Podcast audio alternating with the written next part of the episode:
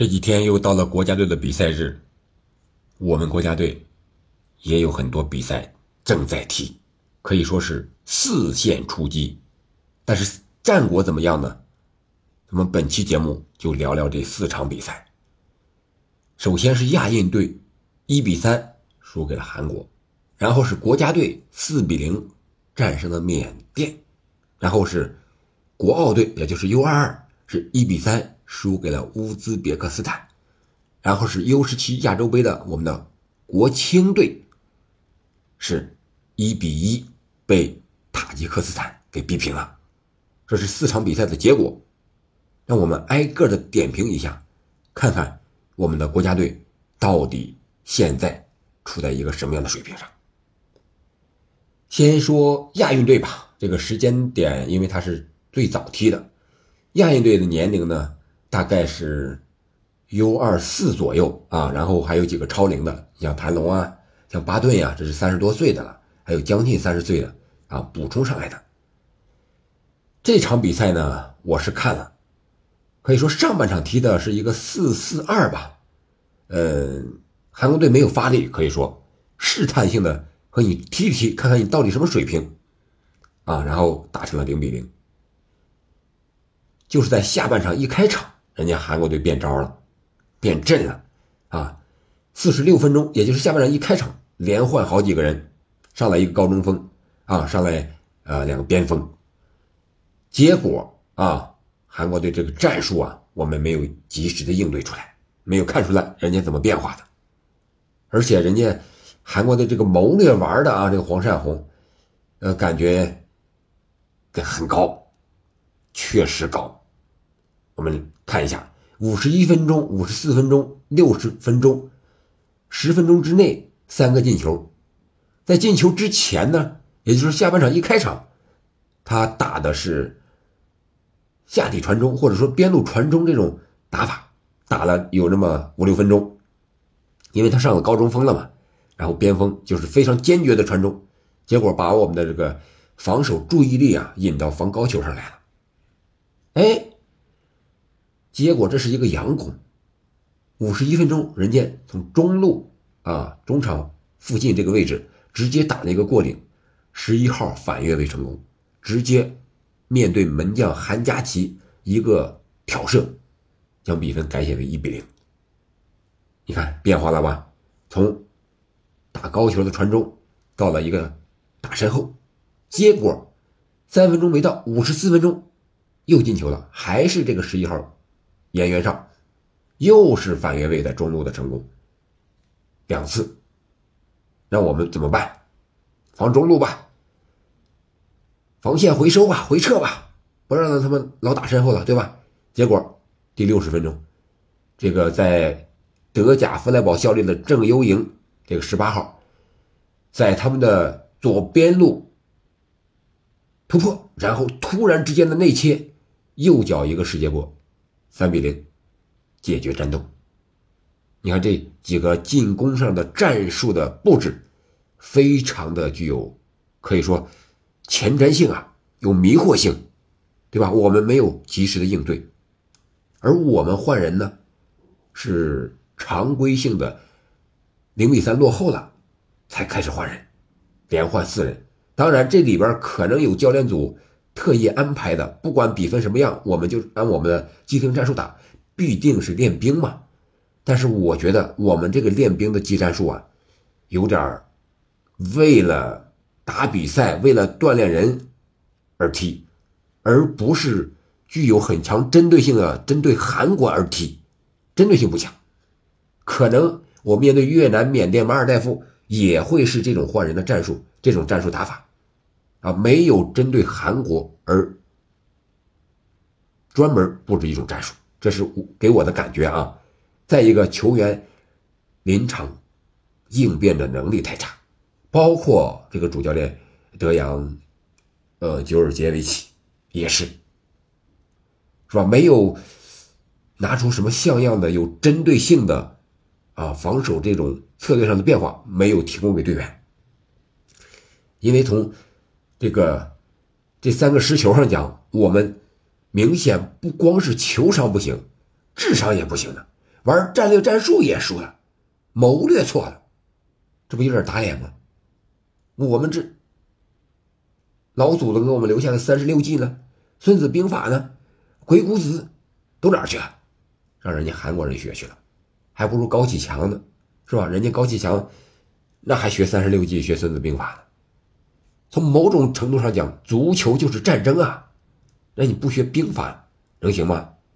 所以我说，这种应变能力导致我们这个亚运队一比三输给了韩国。那韩国的媒体呢？当然我们可以没必要听啊，但是他始终是那种啊，又是中国的少林足球队来了，把这个十一号进了俩球之后给铲上下场了，是吧？确实，我觉得这个亚运队这一块我感觉这个整体上也讲好，个人能力上讲，照着韩国还是有很大的差距的。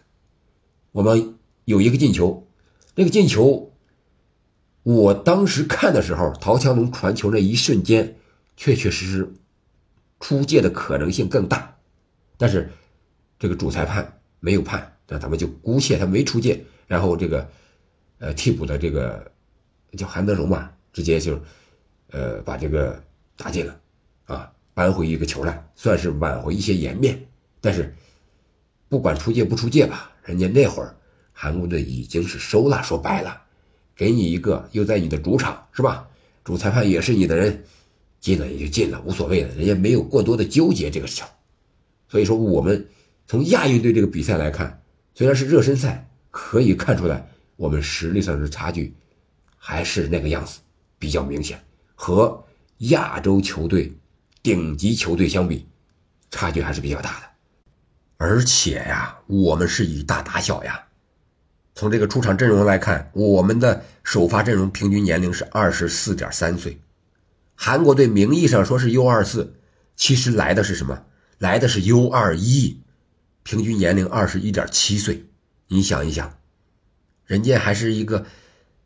相当于比国奥队还要低的这种国青队的，基本上是这样一个阵容，而我们呢，成年队了，还没有打过人家，可是这种差距可能更应该扩大一点看，这才是我们的真实水平。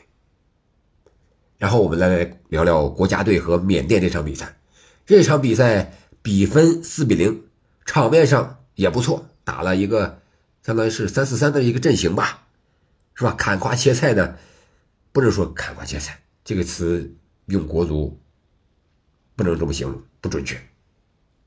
虽然说我们进球不少，四个对吧？然后也有两个进球是被 VR 吹掉了，有越位，然后还有几次机会没有把握住，啊，至少应该能进六七个，如果把握好了。但是我主要说说防守这一块因为你缅甸太弱了，我们八十一，人家一百六，你差了一倍呢。这种排名，如果你再赢不下来，在主场，是吧？那你就没法说了，违法向球迷交代了。你杨科维奇找这样的对手热身，不就是为了提振士气吗？大胜吗？你不敢和阿根廷踢，是吧？你只能和缅甸这种球队踢，还有后边的巴勒斯坦。我觉得在结果上肯定是国家队要皆大欢喜，但是这个过程上。上下半场，缅甸队各有十到十五分钟左右的时间是压着我们国家队的球门踢，这个是非常可怕的。而且在禁区之内，人家是做出了配合了，这个是我们由攻转守这一瞬间做不好的，也是我们需要改进和加强的一个地方啊！无论是老将张琳芃，还是规划的蒋光太，还有高准翼。这三个人基本是三中卫，他们三个本场比赛没有换，估计随后也就是铁打的主力了。然后两个边翼位吧，左边是刘洋，右边是这个孙国文，对吧？大连的，呃，可以看得出来，对缅甸我们打的还是比较激进的啊，在进攻上我们不说了，是有一些东西，是吧？但是面对弱旅呢，我们。只能说是演练吧，不能说是有多好多好，也不能说是有多差多差，是吧？进球的呢是林良铭，这是大连队的，还有这个张五爷，就是队长啊，他是首开纪录的，是他在国家队的第九十五场比赛第六个进球，这个也恭喜他。然后就是吴磊的梅开二度。说白了，我们还要仰仗吴磊呀，还要仰仗这些老将啊。这个是我们国家队可能是在人员储备上的一些差距。在技战术打法上呢，我觉得就是我们面对缅甸还能让人家拿出那么多机会来，在禁区之内射门，只是实力太差没有打进而已。如果实力强一点的话，能进我们。两三个啊，至少缅甸队把握机会强一点，至少能进我们两三个，这个是我们应该引起重视的一个地方。当然了，主教练杨科维奇情商比较高，是吧？把大连籍的或者说大连球队的这些球员该上上场的啊，都让他们上场了，包括守门员王大雷也出场了啊。这个我觉得是主教练应该考虑到的一个东西，是吧？你毕竟来到大连比赛。大连籍的球员，啊，啊，大连队的队员，你不让他上上场，这说不过去。然后就是赛前有一个我们的老队长郑智的退役仪式，在我印象中，专门为某个人举行一个退役仪式，这还是头一次。我觉得这种做法应该延续下去，无论你是国家队的，还是各俱乐部队的，都应该。适当的搞一搞这些东西，是你这种文化的传承啊，俱乐部精神的象征，你必须搞，不搞的话，你这个俱乐部，我觉得国家队也好，很难长久，对吧？很难留住人心。然后这是这场比赛，然后我们说说 U 十七的亚洲杯，这场比赛呢是我觉得啊是踢的最好的一场，虽然说我们比分上一比一平了，而且。我们有一个失误，守门员的黄油手那个进球，说白了没有什么威胁，一个弹地球，起来之后守门员下地有点慢，而且这个手型腿型不规范，从两手之间再漏进两腿之间，然后进了球门里边。这场比赛我在咪咕的二台也进行了直播，可以说 U 十七亚洲杯呢。对我们这些小伙子们是非常关键的，因为前四名要进入世青赛，所以说我们首先要力争小组支线，然后啊再进八强、进四强，是吧？但是我们分的小组是在 C 组和塔吉克斯坦、澳大利亚和沙特同组，这是一个死亡之组。塔吉克斯坦可能是最弱的，那边沙特已经二比零干了澳大利亚了。还记得吗？我们在预选赛的时候是和澳大利亚同组的，被澳大利亚打了一个三比一，然后我们是小组第二，进入到这个亚洲杯的十六强正赛里边的。但是这场比赛呢，我感觉小伙子们一个是在前场的配合有了，你比如说漏球啊、脚后跟的拨球啊，很多次，而且这个传球啊、分边啊、传中啊，啊这个。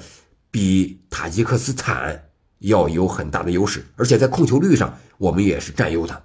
塔吉克斯坦呢，没有什么别的办法，就是大脚打身后，呃，无论是边路四十五度、三十度起高球往空中炸，是这种战术。但是人家这战术有一次成功了，那就打了我们一个，其他的他没有更多的机会。呃，可以说更多的是在场面上，还有在局面上。呃 U 十七亚洲杯的我们这些小伙子们还是占据了主动的，唯一遗憾的就是在比分上我们没有守住一比零那个胜果，在扳平之后呢，也没有利用我们那么多的进攻机会再打进一个进球，这个是略显遗憾的。但是我们可以看到小伙子们很拼，啊，这个这个二号吧助攻的这个小伙子，他是第六十多分钟时候就抽筋了，我感觉这是。可能一个是和泰国当地的天气，呃，气温非常高，湿度非常大有关系；另外一个可能和这个过度的兴奋和紧张也有很大的关系。啊，这个二号的助攻，这个脚法也是非常的漂亮啊，是从中场抢断，然后抢断之后直接打身后的一个右脚带着弧线啊，这个搓球的那种感觉。绕过了中后卫，然后十号王玉栋打进的，非常的冷静。而且我们在战术上是有意，因为官方首先给出的是一个我们的一个四后卫阵型，然后这个二号呢是打的一个后腰位置，相当于利物浦的阿诺德、曼城的这个以前的坎塞洛啊，现在阿克啊这个位置，由边后卫打边后腰，我想这个是我们战术上的一种变化。后来。呃，我们看更多的，我们是打一个三五二的这么一个阵型。这个二号这个小伙子是一个拖后后腰这个位置啊，他是相当于啊罗德里啊，或者是这么一个感觉。但是他的体力消耗应该是比较大的啊。这场比赛，嗯，我感觉就是我们的打的最好啊，略有遗憾是在比分上。接下来我们将面对澳大利亚和沙特，那是不容有失的。从结果上看，可能有点悲观，因为我们面对的虽然说是种子队，但有可能是最弱的对手。好吧，这场比赛我们就聊这么多。然后还有一场就是国奥队是一比三乌兹别克，这场比赛呢，由于是闭门的比赛，没有更多的报道啊。据说就是上半场是零比零。是我们的全主力出战，然后下半场呢，我们轮换了很多替补啊，替补呢是一比三输给了乌兹，但是我觉得不管是主力也好，还是替补也好，说明我们和这个强队相比啊，我们像乌兹啊，在亚洲来讲，也算是强队了，是吧？还是有差距的，两个一比三嘛，一个是韩国，一个乌兹，说明我们在这一上，确实是在亚洲上还够不上一流的水准。包括和塔吉克斯坦，塔吉克斯坦是排名一百零九啊，当然这是成年国家队，人家的呃 U 十七不弱啊，据说是上届的亚军。这样的话，我想我们这些国青的小伙子们，从精气神上讲，从敢做动作啊这个自信程度上来讲，包括在防守上，我们的抢断也很多，是吧？呃，但是还是就是攻转守，守转攻这个转换上，我们是有差距的。啊，不够精准，不够快速，不够明确，啊，这些方面需要改进，好吧？这四场比赛就简单说这么多。总体上来讲，就是我们输给了强队，实力上我们不占优的，我们没有打出以弱胜强的这种气势。